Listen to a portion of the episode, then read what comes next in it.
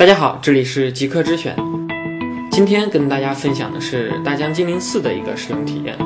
无人机是这两年非常火爆的一个智能硬件品类，但其实我们的身边呢，真正拥有它的人并不多。其实阻碍大家购买的原因在于无人机的价格还是有些偏贵，而且它的上手门槛也比其他智能硬件要高出不少。没有经过一定时间的训练，你是很难拍出令人满意的航拍画面的。大疆在不久前发布的精灵四无人机，想做的正是帮助大家去克服不敢飞不会拍的障碍，变成新飞手的一个启蒙教练。下面就跟随我们的镜头，看看它与大疆之前的无人机相比究竟有何不同。精灵四在外观上基本上沿袭了精灵三的设计风格，但机身也变得更具流线型，外壳也换成了更加亮骚的抛光处理。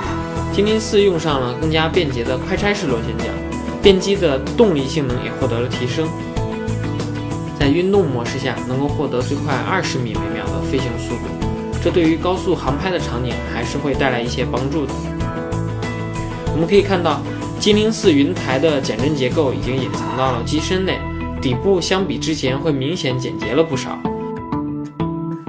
精灵四拥有更大的电池容量，因此飞行时间也提高到了二十八分钟。而电池仓的位置上移，让机身的重心更加靠近螺旋桨的水平线，这也进一步增强了整个飞行的稳定性。我们在拍摄时，周围呢一直有比较大的风在刮着，但精灵四的操纵和悬停还是非常平稳的，这点值得称赞。不过外观上，精灵四最值得关注的地方在于它机身正面所多出来的两个眼睛，这两个眼睛呢其实是视觉传感器，大疆称之为前视障碍物感知系统。它可以让无人机在前方十五米的范围内检测到有障碍物时自动停止向前。需要说明的是，由于两只眼睛长在正面，对于倒飞和侧飞的情况，避障就不能派上用场。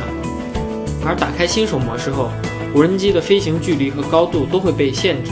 配合非常稳定的操控和避障功能，相信精灵四可以让任何没有飞行经验的新飞手都能够勇敢地迈出第一步。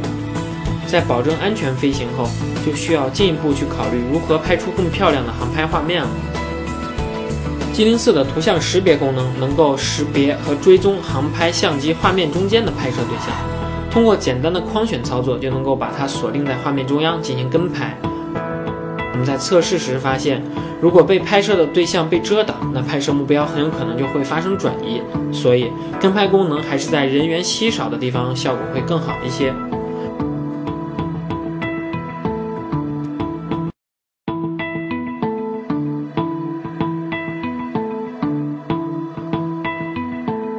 除此之外，精灵四还可以非常简单的实现环绕拍摄。这个动作在此之前被很多飞友戏称为“刷锅”。以往没有额外遥控器的配合，很难独立去完成。现在只要选择好拍摄中心，精灵四就能够自动进行环绕拍摄。而在整个过程中，我们还可以随时去调整它的飞行速度和姿态。一直以来，大疆还是非常注重无人机的遥控器的操纵，而精灵四所新增的指点飞行，可以说是某种意义上满足了很多人用手机控制无人机的一个愿望。你只要点击画面上的某一位置，精灵四就能够向你所选择的方向进行飞行。在这个过程中，避障也是会发挥作用的。一些原本只能在宣传视频里看到的画面，现在这些新飞手也能够尝试着去拍摄了。